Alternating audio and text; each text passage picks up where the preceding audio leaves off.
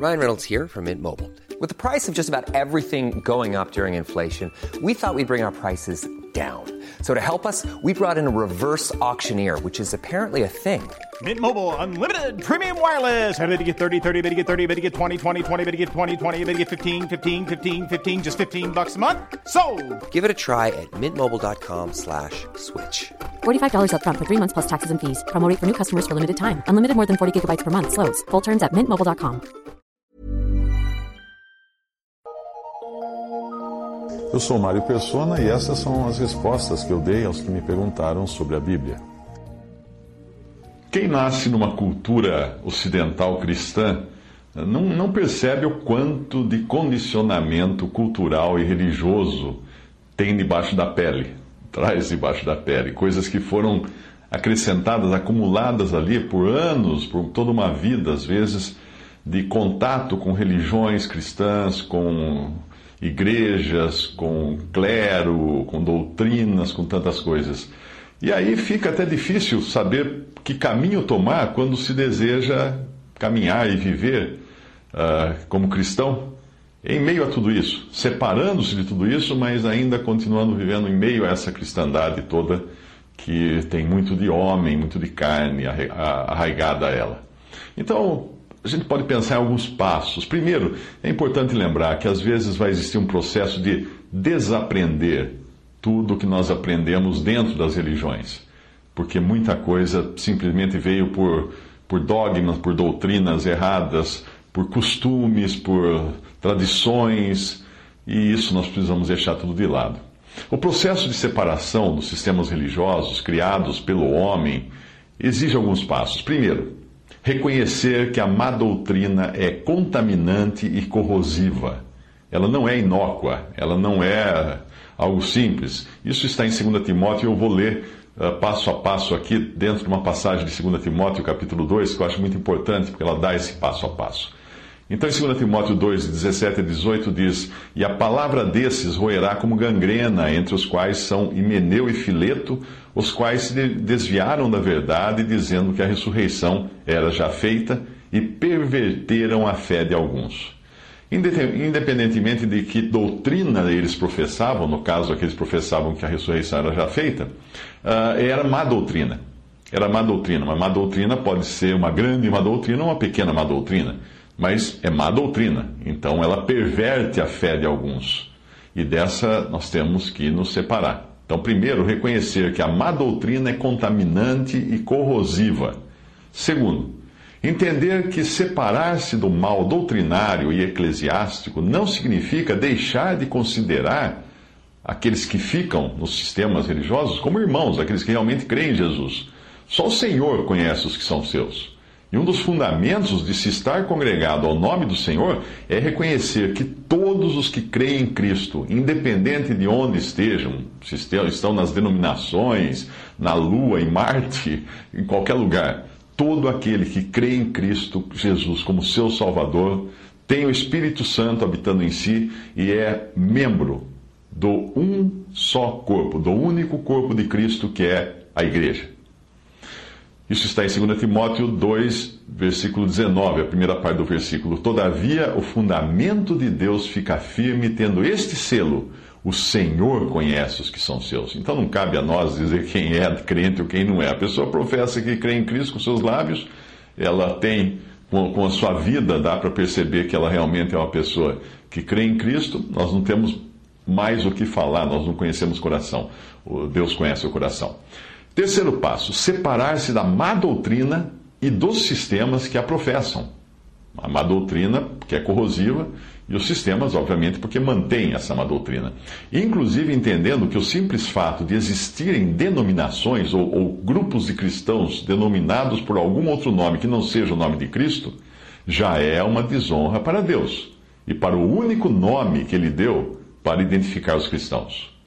1 Timóteo 2,19, a segunda parte desse versículo. E qualquer que profere o nome de Cristo, o nome de Cristo, aparte-se da iniquidade. Que iniquidade? A má doutrina, da qual ele falou um pouco antes. Quarto, quarto passo. Entender que a casa de Deus, que é citada em 1 Timóteo 3,15 e deveria ter sido coluna e firmeza da verdade, a casa de Deus é o aspecto, o aspecto externo da igreja, do testemunho da igreja, e é uma, a casa de Deus é o, aspecto visível do testemunho da igreja. Então, entender que a casa de Deus, uh, em 1 Timóteo, é vista em 2 Timóteo como uma grande casa, que foi o que ela se tornou, com toda essa deterioração de séculos de má doutrina, maus costumes, maus costumes e, e homens tomando para si o poder, criando clero e coisas assim. Então, essa grande casa, hoje, que é a cristandade, onde tem joio e trigo também misturado, uh, ali existe de tudo. Vasos, que são pessoas, tanto para honra como vasos para desonra. É isso que nos diz o versículo seguinte de 2 Timóteo 2, versículo 20. Ora, numa grande casa não somente há vasos de ouro e de prata, mas também de pau e de barro, uns para honra, outros, porém, para desonra. Aqui não se trata de querer julgar que vaso é vaso, eh, é vaso de verdade ou não, eh, porque Deus pode usar o que Ele quiser. Mas lembrando que na grande casa existem vasos para honra e vasos para desonra. O quinto passo, portanto, é purificar-se destas coisas, ou seja, separar-se das doutrinas e também dos vasos que as professam, para poder ser vaso para a honra, santificado, que significa separado, e idôneo e preparado para toda boa obra, que é o que fala a, a continuação do versículo do capítulo aí 2, 2 Timóteo 2, versículo 21, de sorte que se alguém se purificar ou separar-se, ou santificar-se destas coisas, será vaso para a honra, santificado idôneo para uso do Senhor e preparado para toda boa obra.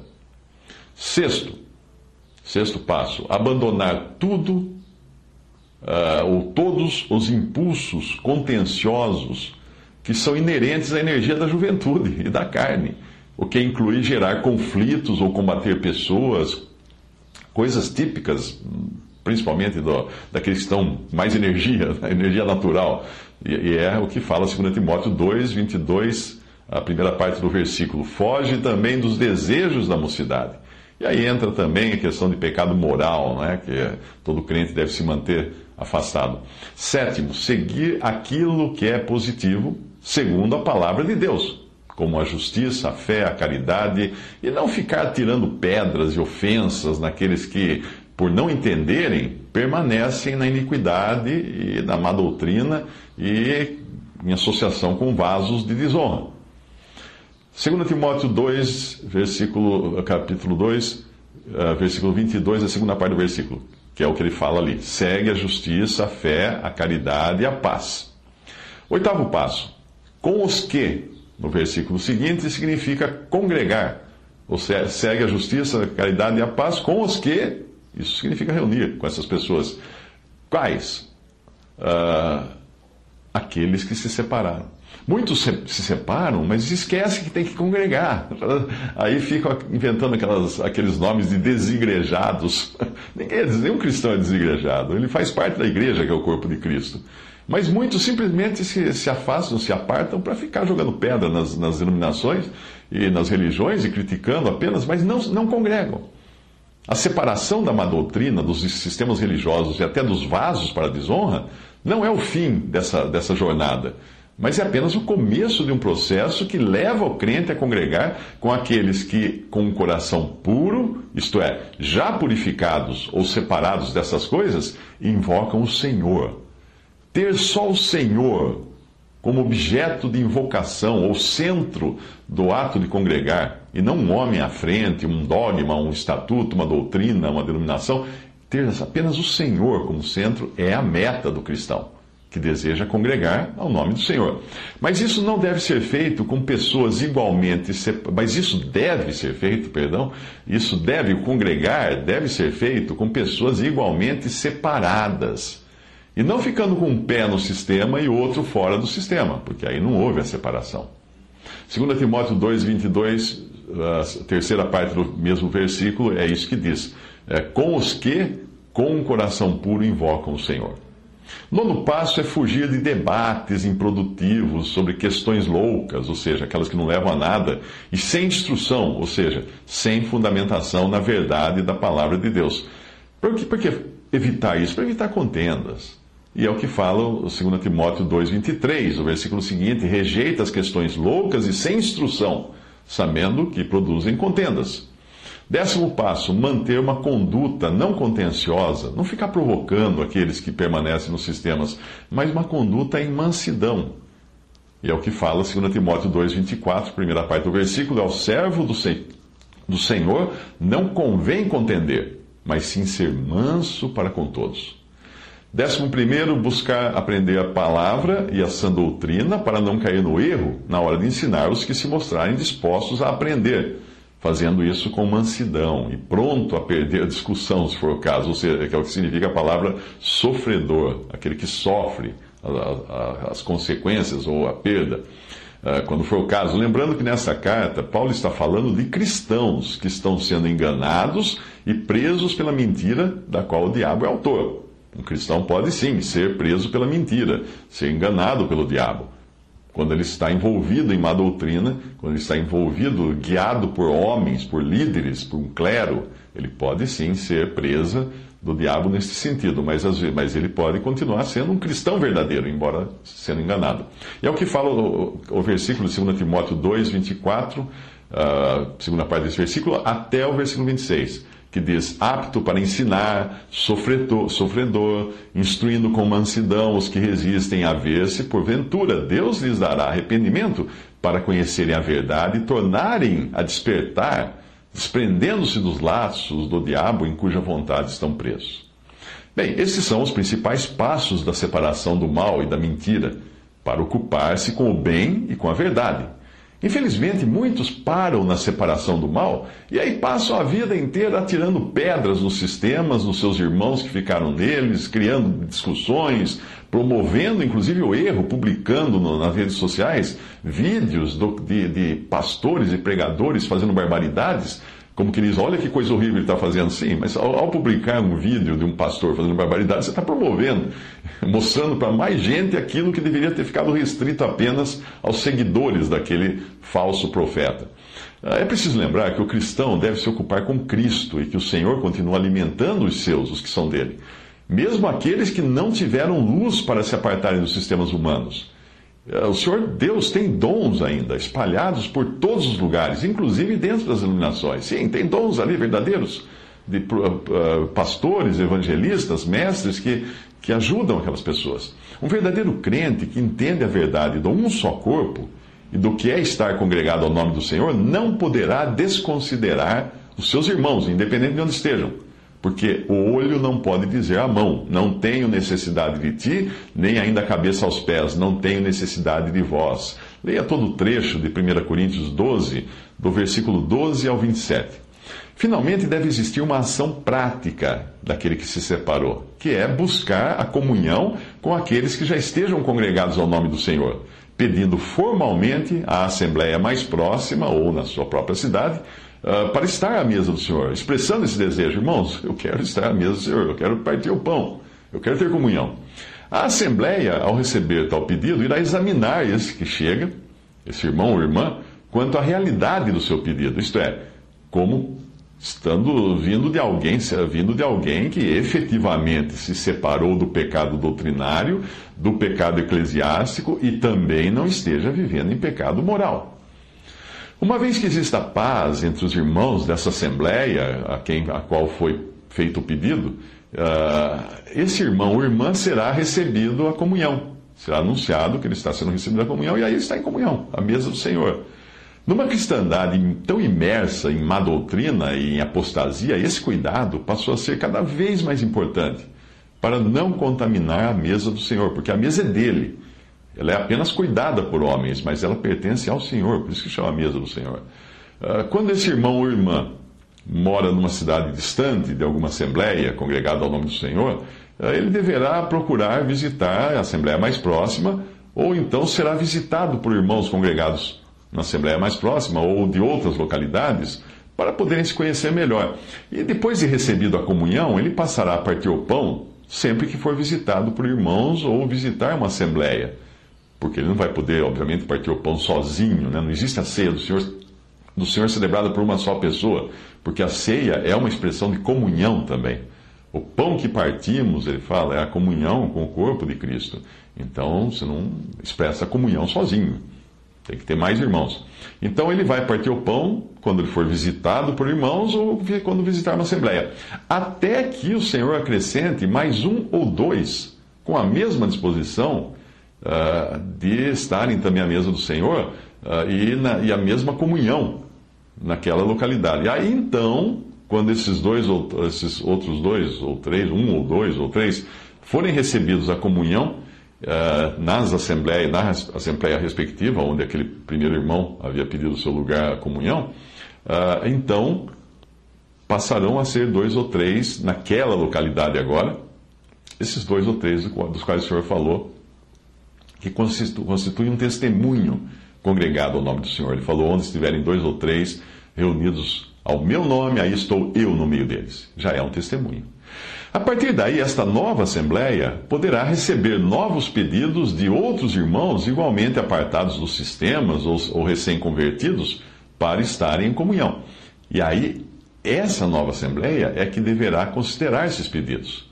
Da mesma forma como cada um ali foi analisado quando buscou estar à mesa do Senhor pela Assembleia na qual ele pediu seu lugar à mesa. Mas agora tem uma assembleia ali formada. E quando, mas existem alguns problemas hoje, porque quando a assembleia é formada apenas por um irmão e uma irmã, ou então um irmão e duas ou mais irmãs, faltará a essa assembleia, por assim dizer, quórum para funcionar regularmente como uma assembleia em todos os aspectos de suas reuniões.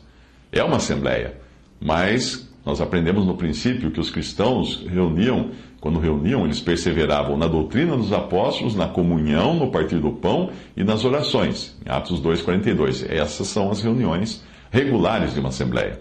E também eles tinham a prática do julgamento feito em nome do Senhor, dois ou três congregados no meu nome, estou eu no meio deles, e tinha o julgamento do ligar e desligar, lá de Mateus 18. Uh, eles poderão congregar como assembleia para partir o pão na ceia do Senhor e também para oração, já que são reuniões que não dependem de ministério da palavra. O partimento do pão não é uma reunião de ensino, de pregação da palavra, de, de ministério. Não, é uma reunião de ações de graça. De ação de graça, de, de, de louvar, louvar o Senhor, de adorar o Senhor, de oferecer a Deus aquilo que é grato, que é, é, é bom aos seus olhos, o sacrifício a Deus, que é Cristo, Cristo representado ali no pão e no vinho. E as, as orações, obviamente, um irmão pode orar e todos dizerem amém, concordando com aquela oração, e as irmãs podem ter trazido essas, essas orações antes da reunião para esse irmão, pedidos de oração. Uh, portanto, a ceia do Senhor e a oração não estão sujeitas à ordem de falarem dois ou três e os outros julgarem, porque não vai ter o que julgar ali, praticamente. Né? Uh, na ceia pode existir apenas um varão e o mesmo acontecendo na reunião de oração, porque ele nada mais fará do que sugerir hinos, dar ações de graças ou orar pelas necessidades, na reunião de oração também, que essas necessidades compartilhadas previamente pelas irmãs em conversa particular. Para entender isso, é preciso lembrar que as irmãs devem permanecer caladas nas igrejas, o que as impede não só de falar em reuniões de ministério da palavra, como também de deliberar como agir quando os irmãos se reúnem para tomar decisões relativas à Assembleia, como, por exemplo, receber alguém à comunhão ou tirar da comunhão, excomungar alguém que, esteja, que tenha caído em pecado. Então, aquela Assembleia limitada em número, porque ela tem só um varão e uma, e uma irmã, ou duas, ou três, ou quatro irmãs, ela deve reconhecer as suas limitações e buscar ajuda de irmãos de outras assembleias, quando precisar tomar decisões. Não se trata de buscar ajuda de alguma sede ou junta de homens, nada disso. E nem mesmo ajuda de alguma assembleia maior em número, mas buscar ajuda de irmãos, varões, aptos a julgar para ajudarem em um tempo de tanta fraqueza como esse que nós vivemos e tantas necessidades também, que existe fraqueza em todo lugar. A maioria das assembleias que existem no mundo são de pouquíssimas pessoas, algumas só parte o pão. Uh, devem, esses irmãos devem se lembrar também de que o Senhor é capaz de cuidar deles, inclusive na sua pequenez, na sua necessidade, na sua fraqueza. evitando a todo custo um espírito de independência, porque este sim é contrário à natureza do corpo de Cristo, onde todos os membros agem em harmonia uns com os outros.